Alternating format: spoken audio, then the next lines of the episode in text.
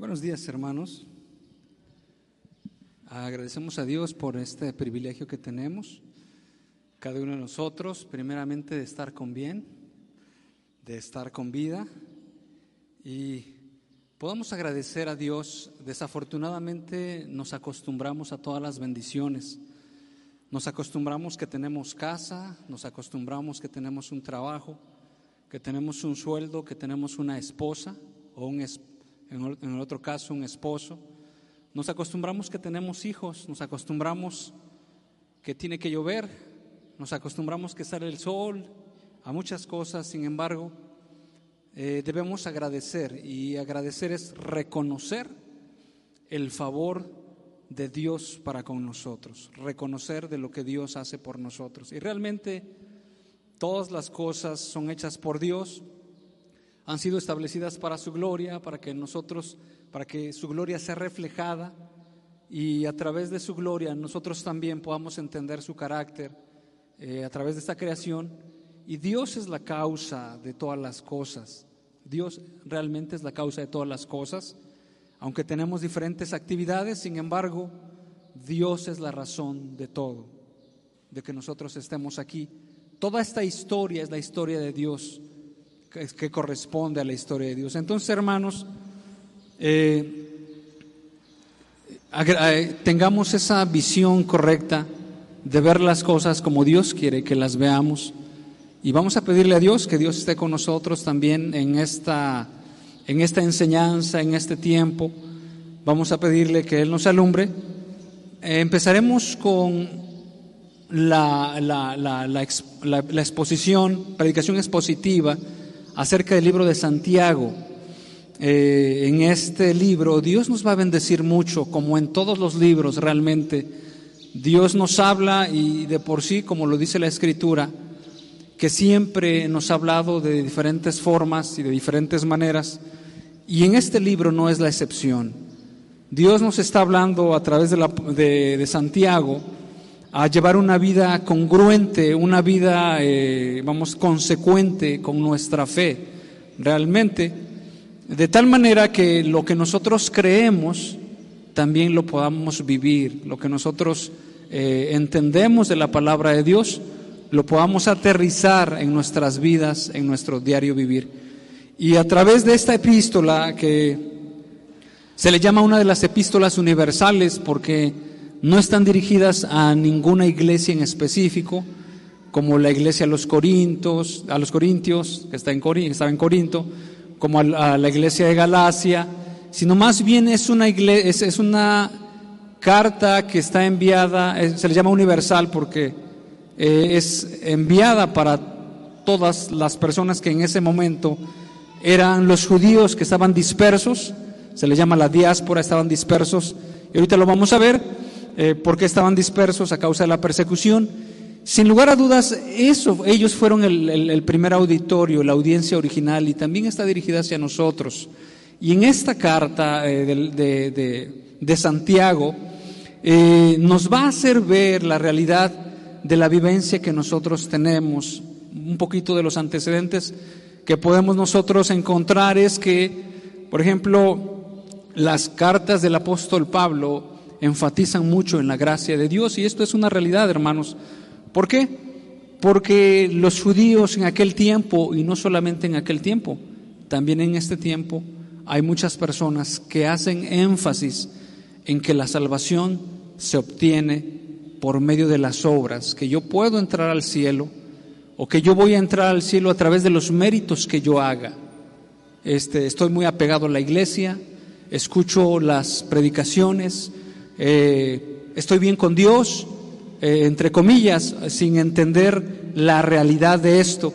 Y entonces los judíos eh, tomaban como mérito cada una de las cosas que ellos hacían, eran muy rigurosos en sus rituales, también en sus ceremonialismos, de tal manera que ellos pensaban que cuanto más ellos se apegaban a esas tradiciones y costumbres, era cuanto más merecían el cielo. Bueno, eh, eh, pero hemos entendido a través de la palabra de Dios que nosotros desde que somos chicos nos hemos, eh, tenemos una tendencia al pecado. Entonces, por un lado, este, están estas personas, el apóstol Pablo hablaba de la gracia, pero esta carta algunas personas han entendido que, se contrapone con lo que dice Pablo, pero no hay contradicción alguna. Si nosotros analizamos cuidadosamente esta carta, vamos a entender que lo que Santiago está diciendo es que esa fe, esa salvación, que es a través de la fe, que es por medio de la fe y que es por gracia, que nosotros no hacemos nada para, para, tener ese mérito de, de obtener la salvación, sino al contrario, Dios es el que hace todo y creo que en esa fe debemos de vivir, entendiendo que Dios es el que tiene sus propósitos, pone los planes, nosotros nos disponemos y Él es el que hace todas las cosas en nosotros. Entonces, eh, es, es la gracia, pero eh, el, apóstol eh, perdón, Santiago hace referencia a que esa fe tiene que demostrarse o tiene que verse a través de las obras o tiene que ser congruente la vida cristiana o la vida piadosa que nosotros llevamos con lo que nosotros creemos. Entonces, eh, esta es una realidad y vamos a pedirle a Dios que Dios nos ayude a entender esto que Dios nos dé de su influencia, de su espíritu, y que esté afectando cada uno de nuestros corazones para que nosotros eh, le podamos conocer. No nos limitemos a la religión que es, bueno, yo hago lo que me dicen, este, procedo de la manera en que todos lo hacen, sino más bien nosotros entendamos que el llamado de Dios para nosotros es en una comunión con Él.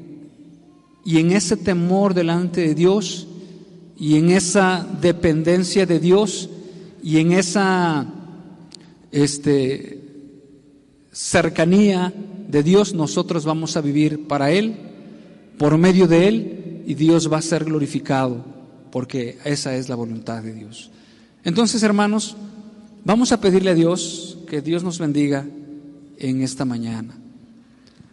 Señor, te damos muchas gracias por este día fresco eh, y hermoso también. Sabemos que tus planes son buenos, nos has dado variedad de cosas en los climas, sabores, colores, personas también, te agradecemos por todo esto. Bendito Dios, y quiero pedirte, por favor, de lo que nosotros no podemos hacer pero sabemos que tú sí lo puedes hacer en llegar y revelar eh, tu palabra en, los en todas las personas, en cada uno de los que estamos aquí. De tal manera, Señor, que podamos percibir lo que tú quieres para nosotros. De tal manera que podamos nosotros palparte, eh, percibirte y en esa eh, influencia tuya, nosotros dependamos de ti de una manera libre, de una manera de fe, de una manera correspondiente a lo que tú hiciste eh, en la cruz por nosotros. Y de esa manera, Señor, podamos vivir confiados, Señor, seguros en que todo lo que pasa, Señor, y lo que está pasando, hay, hay alguien que, que gobierna todas las cosas y que, sin lugar a dudas, quiere lo mejor de nosotros. Ayúdanos, bendito Dios, a entender tu palabra y de esta manera salgamos con ese deseo de servirte más, de buscarte y de entenderte. En el nombre de Jesús te lo pedimos. Amén. Entonces, hermanos, vamos a empezar con la, con la introducción de esta carta de Santiago, eh, que es una epístola universal. Y bueno, si nosotros buscamos eh, entre los Santiagos que hay, no vamos a encontrar, bueno, más que este libro como Santiago, pero ¿quién escribió esta carta? Ah, bueno, quien escribió esta carta se identifica con el nombre de Santiago, lo vemos en el capítulo 1, verso 1, y el, en el original es, Santiago se refiere a Jacobo, en el, original se pronuncia Jacob. Sus variantes en el español de Jacobo o de Jacob son Iago, Yago, Tiago, y se viene a, castellanizar de la forma, eh, en el latín santus, se toma el sant como para, eh, para cualquier santo que se le refiere. Eh, y bueno, y santo no me refiero al, al, este, al, a la figura que se pone en algún altar, sino más bien cuando la Biblia se refiere a santo, es a personas separadas o apartadas para el servicio de Dios. Y bueno, en ese prefijo que se le pone sant y, se une con Iago o Tiago o Yago, se castellaniza como Santiago, como si dijéramos San, San Jacob, pero se viene castellanizando y se termina como Santiago y se fusiona y termina tal como Santiago. Entonces, realmente Santiago, el nombre original es Jacobo. Y bueno, en la Biblia encontramos varias personas con ese nombre de Jacobo. Por ejemplo, Jacobo, el hijo menor de Alfeo, lo vemos en Mateo 10.3. Eh, Vamos para allá en Mateo 10.3. Es necesario que demos eh, estos antecedentes para que nosotros tengamos en, el contexto quién fue Santiago, porque algunas veces decimos el apóstol Santiago, pero el autor que escribió esta epístola no fue contado entre los doce apóstoles, que fueron los discípulos del Señor Jesús, sino como lo vamos a ver más adelante, este Santiago es el medio hermano del Señor Jesús. Entonces, dice allí en Mateo 10.3,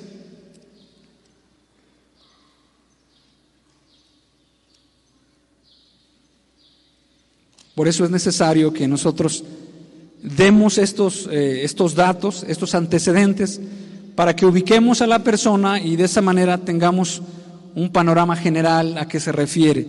Dice Mateo 10:3 de la siguiente manera.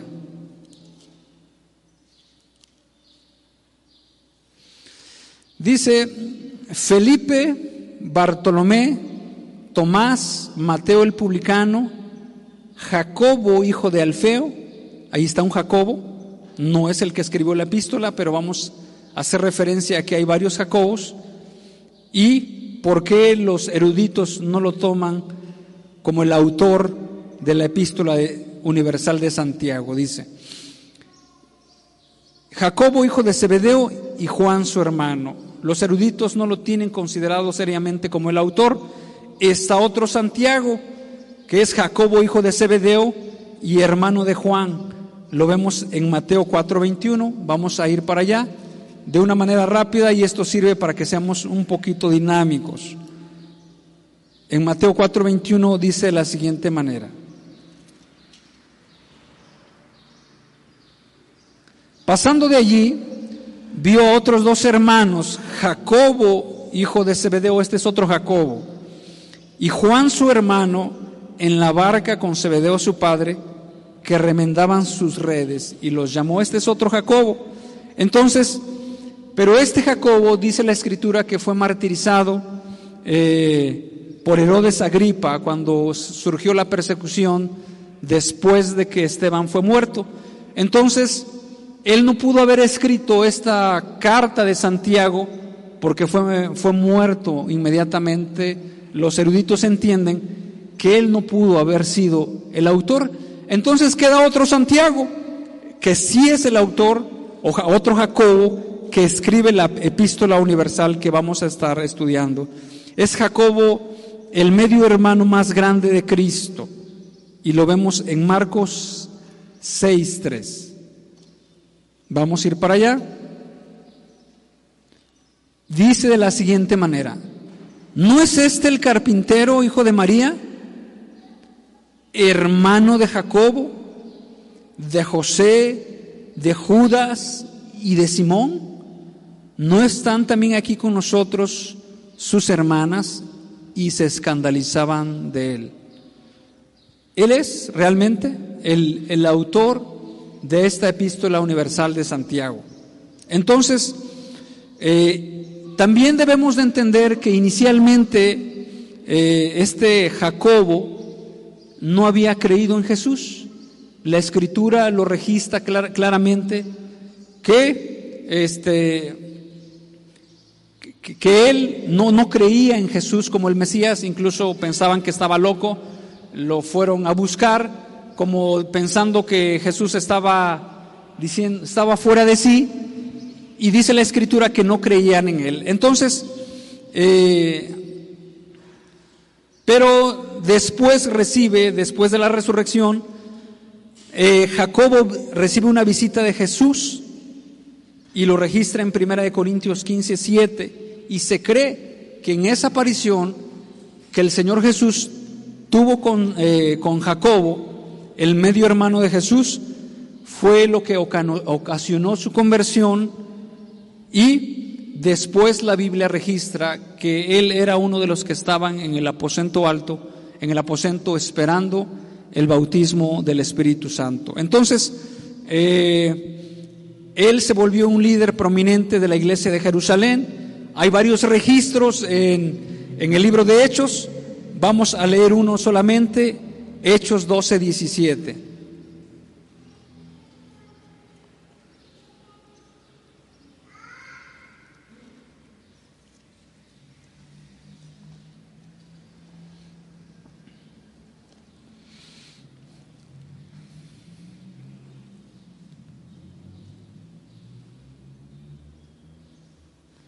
Dice, pero él, eh, Pedro, se está refiriendo a Pedro, Pedro, que había salido de la cárcel, haciéndoles con la mano señal de que callasen, les contó cómo el Señor le había sacado de la cárcel y dijo, hacer saber esto a Jacobo y a los hermanos. Y salió y se fue a otro lugar. Es es necesario que demos estos registros para que en el contexto que nosotros tengamos podamos ubicar precisamente, aparte de que la persona que escribió, también el contexto en el cual se estaba viviendo en aquel momento. La escritura también eh, establece que él fue una columna en la iglesia. Vamos a leerlo en Gálatas 2.12.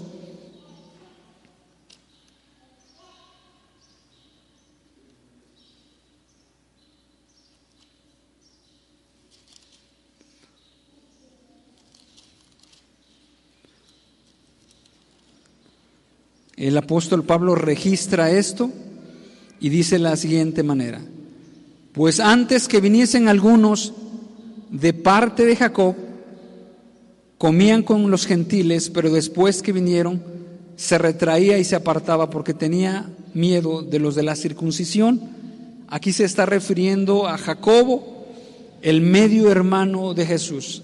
Ya vimos anteriormente que Jacobo el mayor había sido martirizado y Jacobo el menor, hijo de Alfeo, no se le registra o no hay evidencia alguna o no se le considera como el autor de esta carta. Este, él en, su en lo que Dios había establecido para ellos, para él, eh, empieza a tener una prominencia en la iglesia de Jerusalén. Fue uno de los líderes más importantes en el concilio de Jerusalén eh, está registrado en Hechos 5, y también este, se le llamaba a Santiago el Justo por su devoción a la justicia.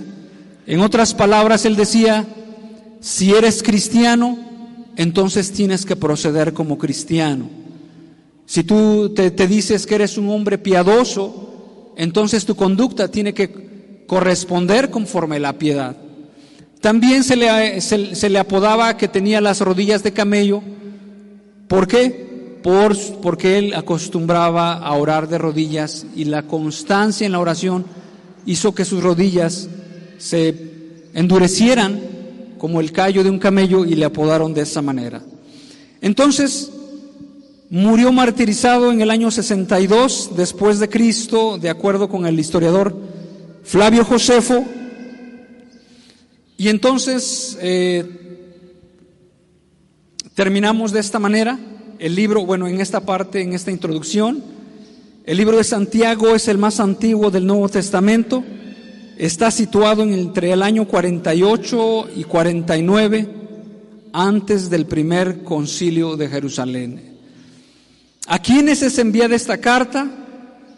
Los destinatarios o audiencia original eran los judíos cristianos, dispersos después del martirio de Esteban o la persecución de Herodes Agripa.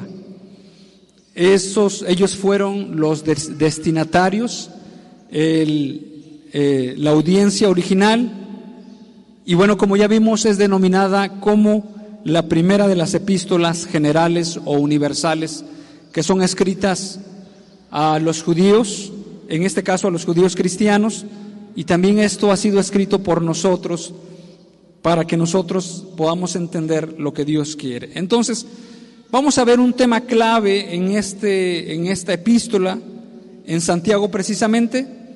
Creo que ya no nos vamos a mover mucho de Santiago. Vamos a ir a Santiago 2.17. Es una de las epístolas que hablan acerca de la fe. El hermano Luis nos está hablando de la fe. La fe es la certeza de lo, de, de lo que se espera, es la convicción de lo que no se ve. Y dice de la siguiente manera, y realmente nosotros entendemos, hermanos, que la fe es importante, o la, la, fe, dice la escritura, que la fe viene por el oír, y el oír por la palabra de Dios, y esta fe que no la podemos materializar o no se puede cuantificar, o sea, de una manera visible, vamos a decirlo así, esta fe es la que obra en nuestros corazones y nos lleva a nosotros a hacer lo que el Señor Jesús quiere que nosotros hagamos, de tal manera que la escritura nos da evidencia en la palabra de Dios, en, algunos, en algunas porciones, que el Señor Jesús dijo, y al ver la fe de ellos, en otras palabras, la fe no la podemos ver en sí. No puedo decir, yo aquí tengo un kilo de fe, tengo mucha fe, ¿cómo la puedo ver? No la podemos ver. Sin embargo, el efecto de la fe en las personas sí se puede ver, dice la escritura. Y al ver la fe de ellos, ¿y qué había visto o qué veía el Señor Jesús en aquellas personas? Bueno, ah, veía muchas cosas, veía algunas personas que habían escuchado el mensaje del Evangelio, que habían recibido el mensaje de la palabra, que habían procedido a, a, traer a alguien que necesitaba una sanidad, que habían eh, este, puesto los recursos necesarios para llevarlos y ellos eh, esperaban y entendían claramente lo único que tenemos que hacer es llevarlo porque el Señor Jesús quiere sanar a esta persona.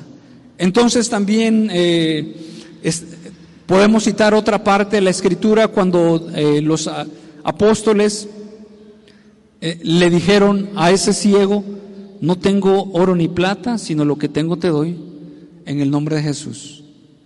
Se sano y dice, y al, y al ver que tenía fe para ser sanado. Entonces, hermanos, hemos de entender que la fe, aunque no la podemos ver, podemos ver el resultado de esa fe en nosotros, ¿ok? Lo podemos ver en una manera práctica. Aquella persona piadosa que, eh, que busca la oración, que, que, procede en la oración, que en la forma de, de la conducta este, también procede en la forma de vivir, procede conforme a las palabras de Dios, conforme a la doctrina de Dios, entonces aquella persona, podemos decir, esa persona tiene fe, no solamente tiene una creencia de que Dios puede hacer las cosas, de que la palabra de Dios es, eh, es lo que nosotros necesitamos, sino más bien entiende que, que Dios lo hace, se somete a su voluntad, se deja llevar por la palabra, abunda en lo que Dios ha dejado para nosotros y entiende claramente que es la voluntad de Dios. Eh, vamos a seguir más adelante. Dice en, en, en Santiago 2.17, que ya lo estamos buscando, de la siguiente manera, es un versículo clave que se considera en esta epístola de Santiago, dice 2.17. Así también la fe, si no tiene obras, es muerta en sí misma, pero alguno dirá, tú tienes fe y yo tengo obras, muéstrame tu fe sin tus obras y yo te mostraré mi fe por mis obras. Tú crees que Dios es uno, bien haces, también los demonios creen y tiemblan. Mas quieres saber, hombre vano, que la fe sin obras es muerta? Dice el verso 21, ¿no fue justificado por las obras Abraham nuestro padre cuando ofreció a su hijo Isaac sobre el altar? Y el verso 22 dice, ¿no ves que la fe actuó juntamente con sus obras y que la fe se perfeccionó por las obras? Y dice el verso 23 que, algunas veces eh, pudiéramos, pudiera esto contraponerse con lo que decía el apóstol Pablo acerca de la gracia, pero, eh, pero Santiago lo ejemplifica y lo explica muy bien a qué se refiere esas, esas obras o esos frutos o ese resultado de la fe. No que Santiago esté diciendo que para que nosotros podamos ser salvos tenemos que hacer obras, sino más bien dice que si nosotros tenemos fe y que la salvación es por gracia, por consecuencia, nuestra fe va a repercutir en frutos que correspondan o que sean congruentes con la voluntad de Dios. De esa manera. Un punto bien práctico. Por ejemplo, un joven que se quiere casar o una chica que se quiere casar o un joven precisamente y él dice que tiene fe, que, que confía en Dios. Bueno, si confía en Dios, ese joven se va a someter a la autoridad porque la escritura dice que todas las autoridades están establecidas por Dios. Y el que se pone a la autoridad, a lo establecido por Dios resiste. Entonces, es esa fe es una fe congruente, no anda a escondidas, a escondidas del pastor, o, huyendo del consejo del pastor, o no anda a escondidas de la mamá o del papá, o anda haciendo ahí ya, arreglando todo mientras papá y mamá no saben nada. Realmente. No, eso es una, es una vida congruente con la palabra de Dios. Entonces, dice el verso 23, y se cumplió la escritura que dice, Abraham creyó a Dios y le fue contado por justicia y fue llamado amigo de Dios. Vosotros veis pues que el hombre es justificado por las obras y no solamente por la fe. Dice el 25, vamos a continuar. Asimismo también Rahab la ramera no fue justificada por obras, perdón, asimismo también Rahab la ramera no fue justificada por obras cuando recibió a los mensajeros y los envió por otro camino. Y termina en el verso 26 esta parte, dice, porque como el cuerpo sin espíritu está muerto, así también la fe sin obras está muerta. Lo repetimos. Como el cuerpo sin espíritu está muerto, lo podemos ver en un, eh, eh, eh, en un difunto solamente vemos el cuerpo, pero no sirve de nada porque no tiene espíritu, no tiene vida. Y lo compara de esa misma manera, así también la fe sin obras es muerta. O sea, la fe sin obras es muerta. Esto lo, ejemplificaron algunos jóvenes que habían ido a un congreso de música en aquel tiempo.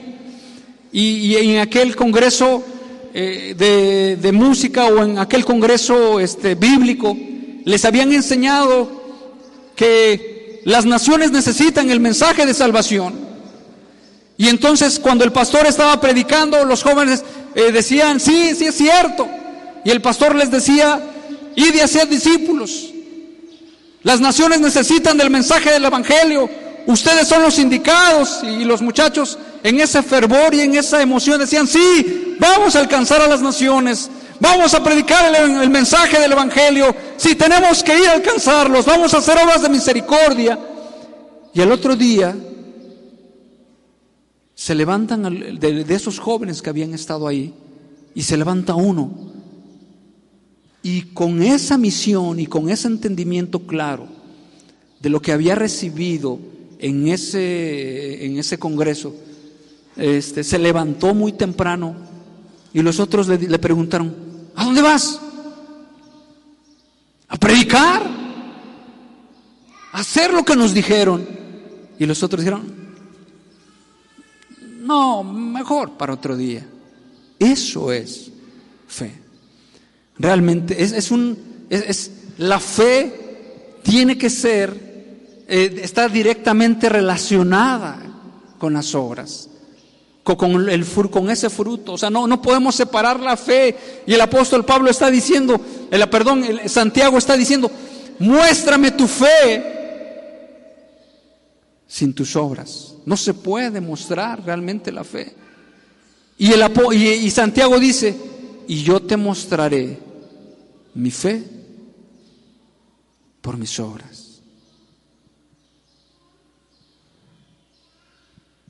O sea, ¿qué, qué, qué, situación es ver y realmente nosotros como padres siempre queremos una descendencia piadosa para Dios? ¿Cierto? No, no conozco a ningún padre que, que diga, bueno, yo quiero abandonar a mis hijos y bueno, y, que sean algunos buenos para nada en la sociedad y todo eso. No, no hay padres de esos, ¿o sí?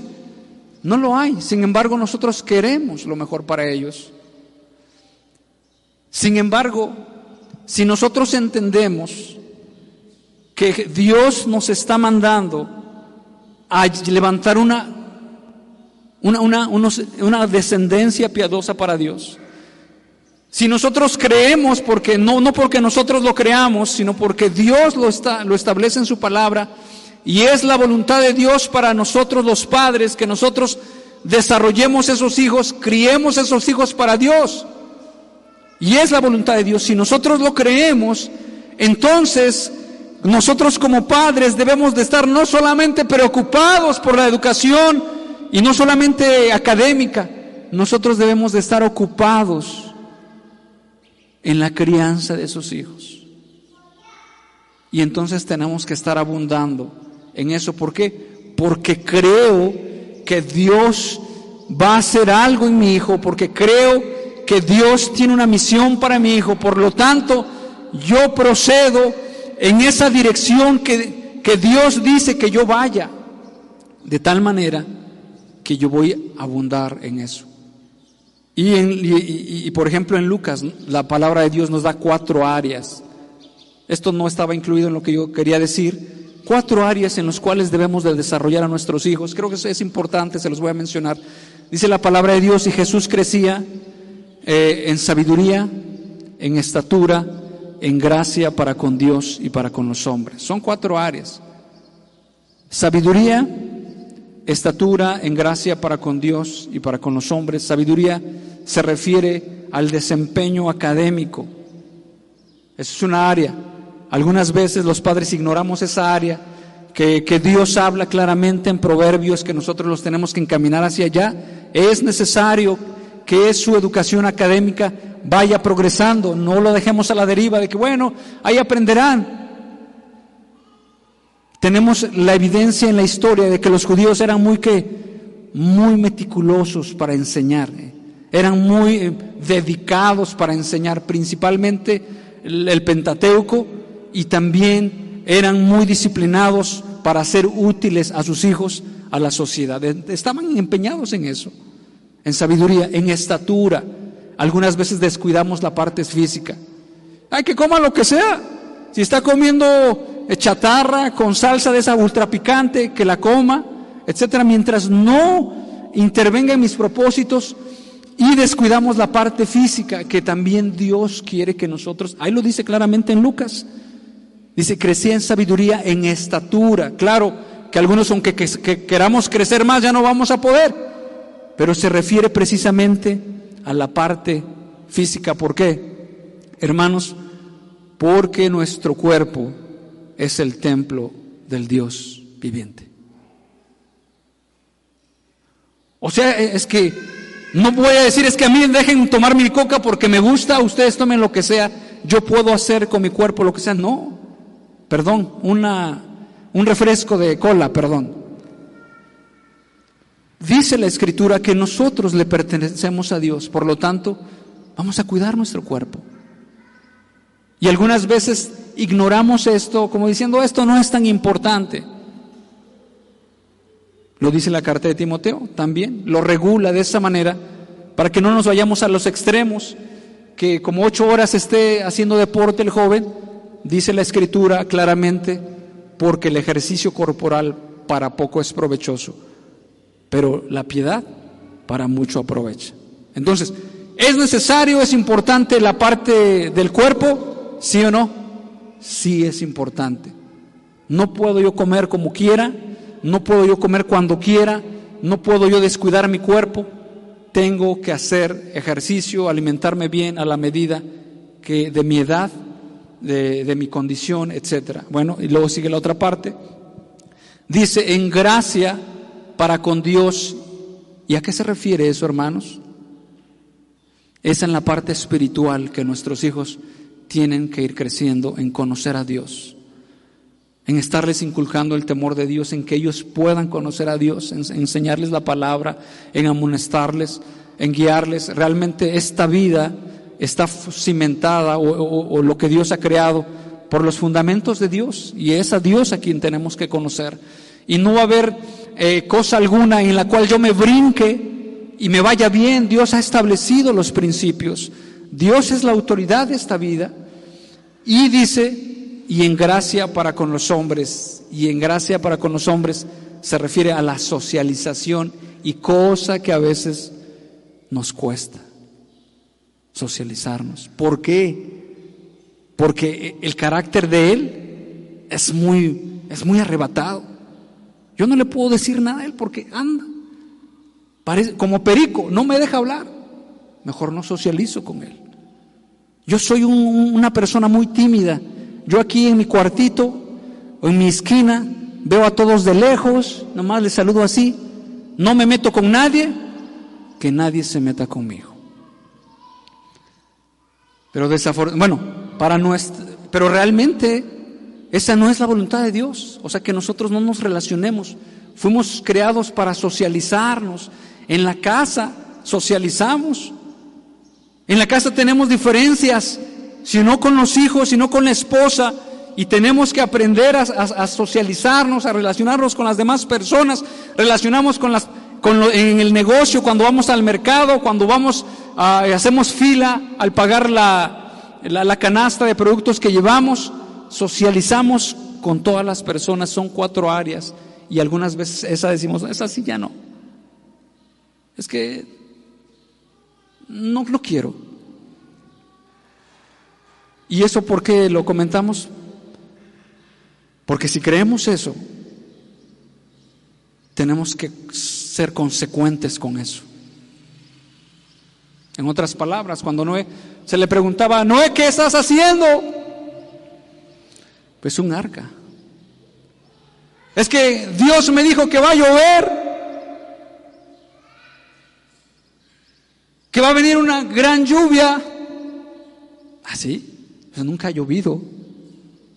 Y él no solamente creía que iba a llover, o sea, no solamente lo tenía aquí en la mente, sino que estaba procediendo en esa misión que Dios le había dado y lo que estaba haciendo diariamente era construir aquel, aquella arca que iba a salvar a su familia. O sea, estaba trabajando en consecuencia de lo que creía. Estaba trabajando en consecuencia de, lo que sabía que iba a venir. No solamente lo tenía acá, no solamente era una creencia, no solamente era un ideal religioso, no solamente era algo que se tiene, sí, realmente necesitamos de Dios. No, Dios es lo máximo. No, Dios es lo que yo necesito eh, realmente. Pero la verdad es que en la mañana no amaneció con esa necesidad, vamos a decirlo así. O mejor dicho, demuestra diariamente que su necesidad no es de Dios. ¿Su necesidad de qué es? Del trabajo, de comer, de estar bien, de todo lo demás. Pero de Dios, esa no es su necesidad. O sea, sí se me explico, hermanos, que esa fe tiene que ser congruente con, o mejor dicho, las obras o los frutos que nosotros tenemos, tienen que ser congruente con qué? Con lo que nosotros creemos. Hermanos, perdón, usted sabe que, que, que Dios nos mandó a cada uno de nosotros a compartir el Evangelio, a predicar el Evangelio. ¿Qué pasaje lo dice, hermanos? O, o coméntelo, cítelo, por favor. ¿Perdón? En la gran comisión, ¿verdad? ¿Y por qué predicamos, hermanos? Hermanos, porque un día, bueno, por varias razones. Porque el mundo no tiene una esperanza, está perdido, está ciego, no sabe distinguir. La verdad es lo que nos dice en la Escritura. Es la única verdad absoluta. No hay mentira ni variación. Y algún día Dios va a venir a juzgar esta tierra. Dios va a pedir cuentas a cada uno de nosotros, querramos o no querramos. ¿Creemos esto, hermanos? Que algún día eh, el Señor Jesús va a venir a juzgar esta tierra. Y que dice la Escritura que va a llamar a, las personas, a los que bien hicieron conforme a su voluntad.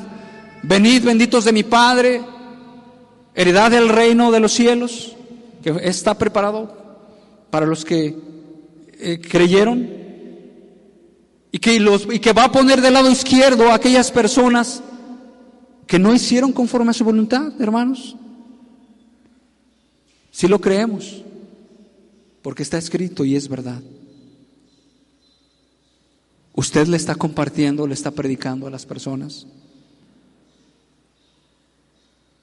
Usted de manera espontánea no quiero comprometer su trabajo, pero eh, hay momentos muy particulares que sin lugar a dudas usted ha tenido con diferentes personas. Y en esos momentos son propicios no para convertir a, aquella persona porque nosotros no tenemos capacidad de convertirla, sino para hablarles verdades del Evangelio. Hablarles verdades del Evangelio. No de 40 minutos, de 5 minutos, una cápsula del Evangelio. Y estamos en, momentos oportunos. Y que llega el vendedor y que está eh, hablando de, de, las cosas que están pasando en la carretera. Sí, está grave. Y usted utiliza esa oportunidad, así como Jesús con la samaritana. ¿Tú necesitas agua? Hay un agua. Hay un agua que te puede refrescar.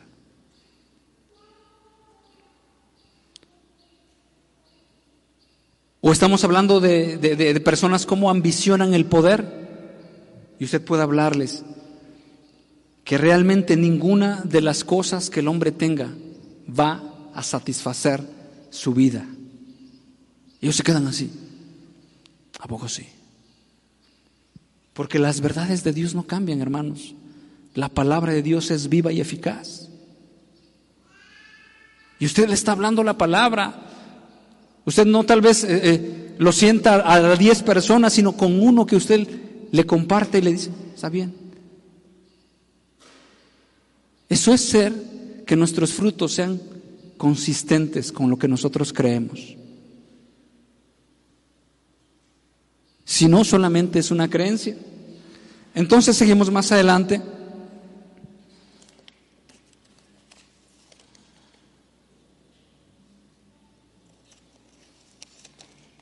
Algunos creen que esta carta fue escrita claro, por Santiago, que así se, se entiende, por las evidencias que se tienen, por el énfasis o el sobreénfasis de algunos de las enseñanzas de la gracia de Pablo. En otras palabras, actualmente también hay un sobreénfasis de las enseñanzas de Pablo. Por ejemplo, un hermano le preguntaba a una persona que asistía a la iglesia, y si ¿no lees la palabra? No, hermano, si ya estamos bajo la gracia,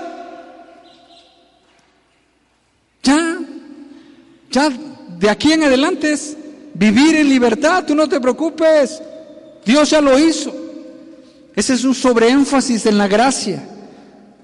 ¿Qué es sobreénfasis en la gracia? Bueno, yo, yo, este, eh, como ya no estamos en la ley, eh, por lo tanto en la gracia, no tengo ninguna autoridad, no tengo, este, ninguna ley moral a que someterme, porque todo, pues estamos en la gracia, lo cual el apóstol Pablo nos advierte a que no caigamos en un libertinaje, ¿verdad?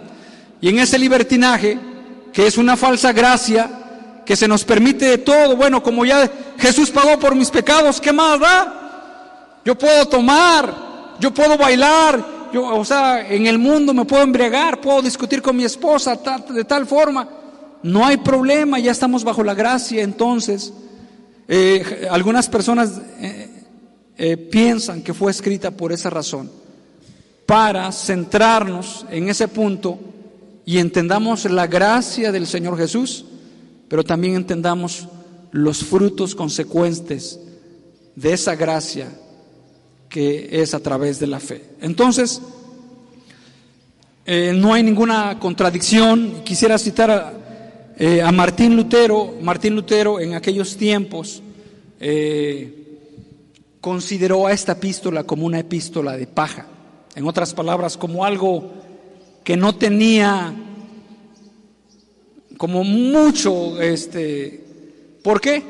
Pero les voy a decir por qué, porque como él, en el contexto que él vivía y en el contexto que él este, que tenía, ellos pensaban que la salvación, de, perdón, en el contexto que él salió, este Martín Lutero, del contexto que él salió, lo reitero, pensaban que la salvación era por obras. Cuando Martín Lutero entiende lo que es la gracia, pues se va por, por, la verdad, por lo que es. Sin embargo, en su, en su estado de lo que antes le habían hecho énfasis, de que la salvación tiene que ser por obras, de que yo llego al cielo haciendo muchas obras y si no hago muchas obras, entonces él como que tenía cierta reticencia, pero la verdad, entendiéndolo a él, pudiera ser esa condición. Sin embargo, el apóstol Pablo hace énfasis en la gracia y Santiago hace énfasis en los frutos de esa gracia. No hay ninguna contradicción. Todo eh, está realmente concuerda y es a lo que Dios nos quiere llevar a cada uno de nosotros, a que en esa fe que nosotros tengamos, nosotros podamos proceder para vivir de esa manera que Dios quiere. Entonces, el tema principal, voy a leer este, eh, lo que dice la Biblia Thompson. El tema principal de esta epístola de Santiago es la religión práctica manifestada en las buenas obras, en contraste con la sola profesión de la fe. En contraste con la sola profesión de la fe, ¿esto qué quiere decir? Que muchos podemos profesar la fe, podemos profesar la doctrina, podemos profesar eh, las palabras de la Biblia, pero como dijera el refrán, del dicho al hecho, hay mucho trecho. Entonces, eh, dice la Biblia plenitud, el autor escribió para refutar el penoso abandono de ciertos deberes cristianos.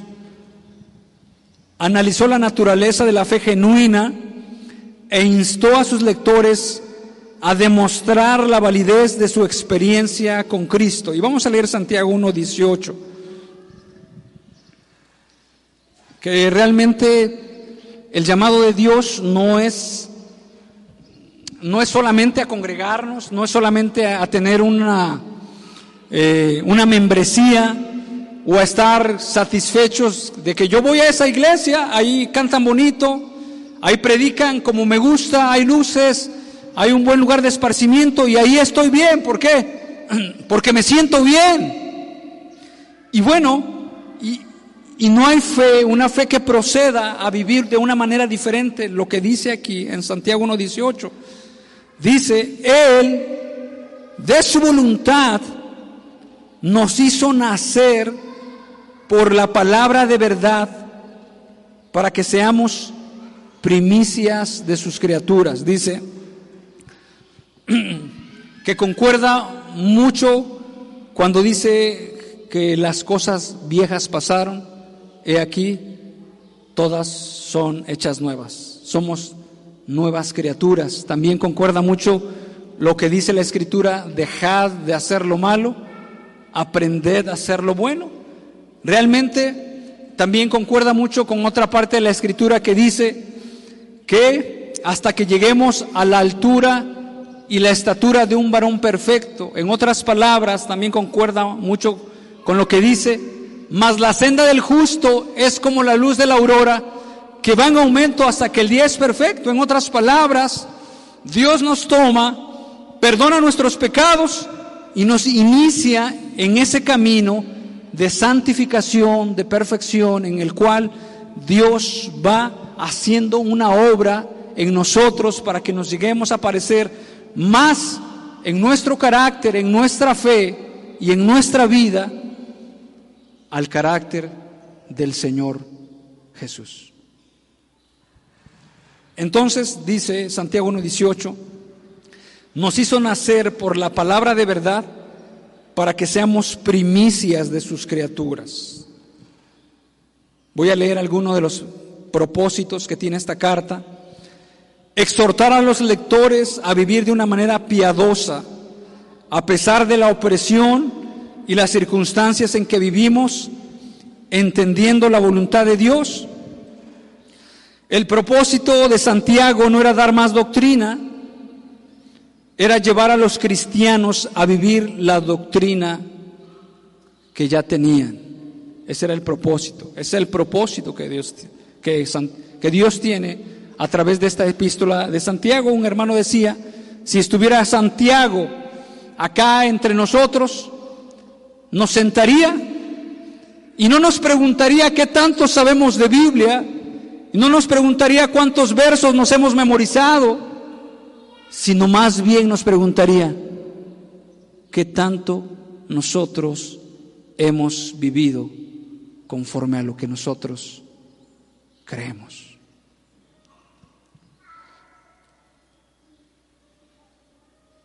¿Qué tanto hemos vivido?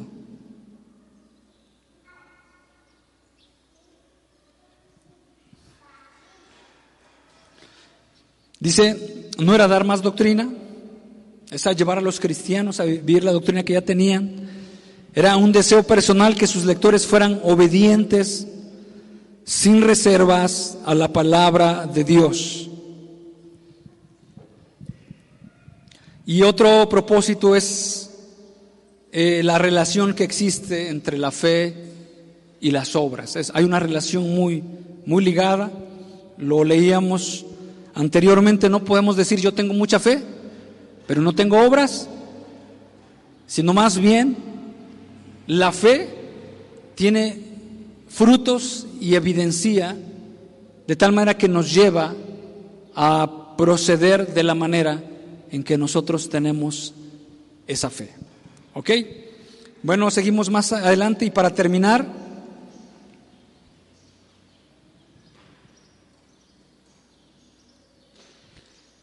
Eh, la aplicación práctica. No es suficiente hablar de la fe cristiana, sino hay que vivirla. No es suficiente. No detenernos en nuestro caminar diario solo con el conocimiento de la palabra. Eh, es necesario que nosotros conozcamos la escritura y de eso nosotros podemos tener conocimiento Podemos decir, bueno, La Biblia dice que nos sometamos a las autoridades, la Biblia dice que la mujer es la ayuda idónea del, hombre, la Biblia dice que, que, el hombre es la cabeza de, de la mujer en el matrimonio, la Biblia dice que esto y que esto y que esto y, todo lo demás que nosotros leemos, pero necesitamos vivirlo. Y bueno, aquí surge una pregunta importante, ¿cómo le hago? Tal vez alguno de ustedes pueda decir, es que yo ya lo he intentado varias veces y termino discutiendo con mi esposa, con mi esposo. Lo he intentado varias veces y termino enojando, enojándome, termino frustrada, termino frustrado. ¿Por qué? Porque los otros viven como quieren, etc. Sin embargo, la respuesta es, necesitamos de Dios. Solamente de Dios podemos tener esa gracia para vivir esa vida piadosa, cristiana, como Dios quiere, y de esa manera vamos a tener la fuerza vamos a tener la devoción, vamos a tener el fervor, porque la escritura dice, separados de Dios, no podemos hacer nada, realmente. Entonces, no es en nuestras propias fuerzas, no detenernos en nuestro caminar diario, ya lo leímos, dice, eh, la aplicación práctica, descarte la idea de ser cristiano, sin embargo, vivir en pecado sin exhibir el fruto de la justicia. Entendemos, hermanos, que ninguno de nosotros es perfecto, pero ninguna de las personas que se dice ser cristiana puede seguir viviendo en pecado o puede estar abiertamente viviendo en pecado sin exhibir ningún fruto, ningún resultado de esa fe. Eh, realmente tiene que ver un resultado. Aquella persona procede eh, en, esa gracia, se ve un fruto, se ve una pasión, se ve una entrega al leer la escritura, se ve algo en su vida diaria, se ve un temor, tal vez se equivoca, tal vez llegó a enojarse, pero dice, reconsidera, pide perdón a Dios o a las personas y si, bueno, ya, ya no se pudo restituir porque la persona está por otro lado, etcétera, dice eso no está bien. Eso está mal, ese es un mal ejemplo, etcétera. Y sigue adelante. ¿Ok? Pero se evidencia un fruto de piedad. Se evidencia un temor de Dios en su vida. Se, se dice la palabra de Dios, de la abundancia del corazón habla la boca. De todas las pláticas que usted tiene, que ha tenido con sus amigos en esta semana, ¿de qué pláticas han sido? ¿De qué pláticas han sido? Han sido de los políticos, han sido de la pandemia, han sido de los precios que están muy altos, ha sido de la loca sociedad en la cual estamos, ha sido de los vecinos tan des, chavetados que tenemos? ¿Ha sido... ¿De qué ha sido? Claro, tenemos que, que, nosotros que hablar con nuestros clientes, dar precios, etcétera, y todo eso. Pero la escritura dice que de la abundancia del corazón habla la boca. ¿Y qué es eso de lo que usted ha hablado? ¿Qué es de lo que usted habla? de la esperanza que tenemos en Jesús, de la, de la respuesta de Jesús para nuestras vidas, de lo que Dios puede hacer en nosotros,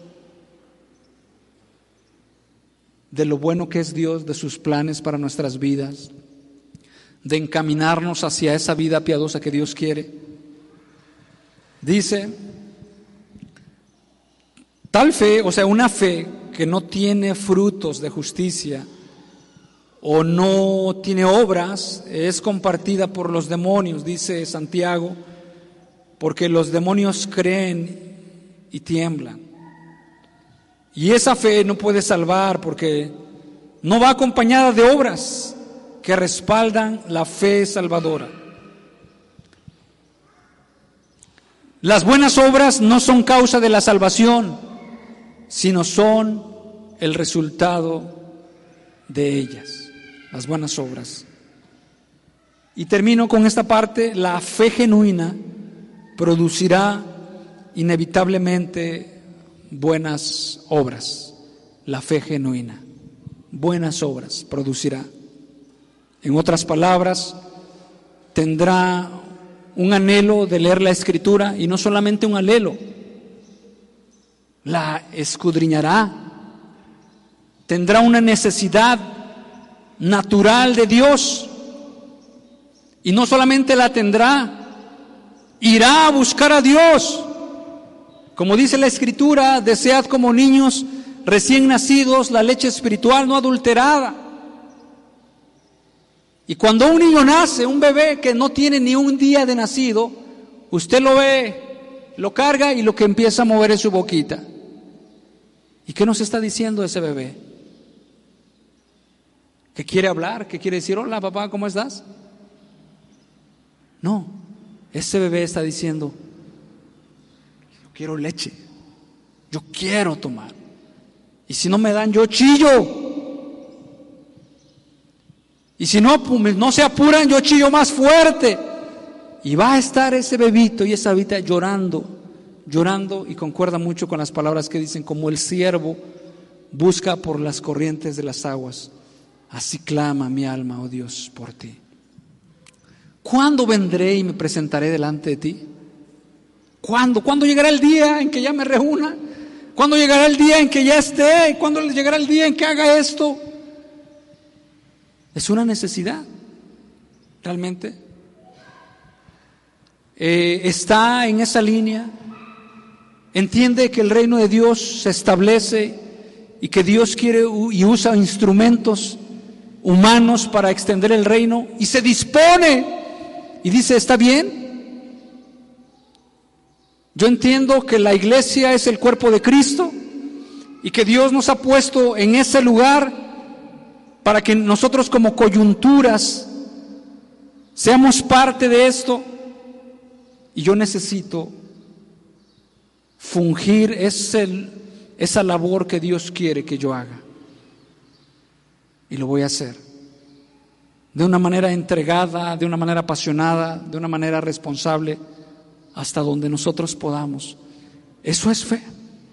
Y estará viendo de esa forma que el reino de los cielos se extienda en su casa, con su hijo, recordándoles la palabra. Y es que es algo natural, hermanos. Cuando usted no tiene nada que decirle en un momento dado a su hijo o a alguna persona, que, que realmente son cosas que nos acontecen normales y naturales cuando usted no, no tiene nada que decir. Dudaríamos en que usted no tuvo nada que comer, porque no puede decirle nada. No puede orientarlo, no puede dirigirlo, no puede dar una esperanza, no puede darle una solución, llevarlo hacia la solución que es Jesús. Y termino, yo ya terminando de esta manera. Cada uno de nosotros podemos hacer esto, podemos entonces querer empezar a fingir algunas obras. Bueno, entonces ya me voy a reunir. Bueno, entonces está bien. Y Dios quiere que nos dispongamos. Sin embargo, dice la Escritura que Dios es el que pone el querer en nuestros corazones. Dice la palabra de Dios eh, que nos, en Santiago, precisamente, humillaos bajo la poderosa mano de Dios y lo que nosotros debemos de hacer es ahora no fingir esos frutos, sino realmente ir a aquella persona que va a hacer que esos frutos en nuestras vidas empiecen a abundar, empiecen a florecer. Solamente Jesús puede hacerlo. Él es el que puede cambiar, quitar la ceguera de nuestros ojos y poner la claridad en ella para que nosotros veamos de esa manera. Quiero decirle que Jesús ya hizo todo. Envió a su Hijo, dio a su palabra, dio a los medios necesarios para que nosotros vayamos. Él nos escucha, Él dice que pondrá de su espíritu en nosotros, que pondrá sus palabras. Entonces lo único que nosotros tenemos que hacer es disponernos para que Dios haga lo que Él quiere hacer en nuestras vidas. Hermanos, y de esta manera anteriormente, nosotros reconociendo nuestra condición que por nosotros mismos no podemos dar algo si no es por Dios. Vamos a terminar. Les pido por favor que se pongan de pie.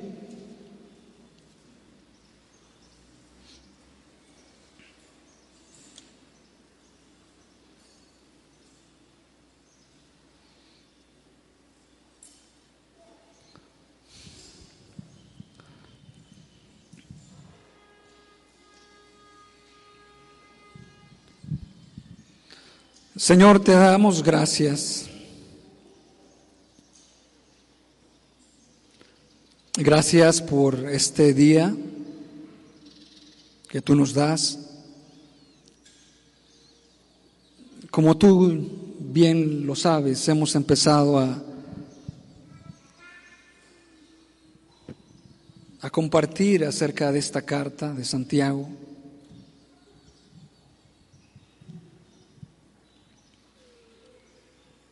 Y queremos pedirte que tú influencies en nuestro corazón, influencies en nuestra mente, eh, hagas lo que tú bien quieres hacer, llevarnos a esa confrontación, llevarnos a esa vida. También entendemos que tú eres un buen padre, que tú eres soberano, que quieres lo mejor de nosotros. Algunas veces nosotros no lo vemos así, lo vemos de una manera diferente. También algunas veces nos molestamos. Y en otras veces, anteriormente, Señor, pensamos eh, que la religión o que la vida de Dios era algo aburrido, Señor. Pero gracias a ti, Señor, y a tu palabra, que nos ha mostrado la luz en nuestro corazón y nos ha revelado el amor de Dios. Ahora estamos aquí. Y queremos decirte y pedirte que nuestras vidas sean tomadas por ti, con fe, porque algunas veces no lo hicimos sinceramente. Porque algunas veces lo hacíamos por cumplimiento, pero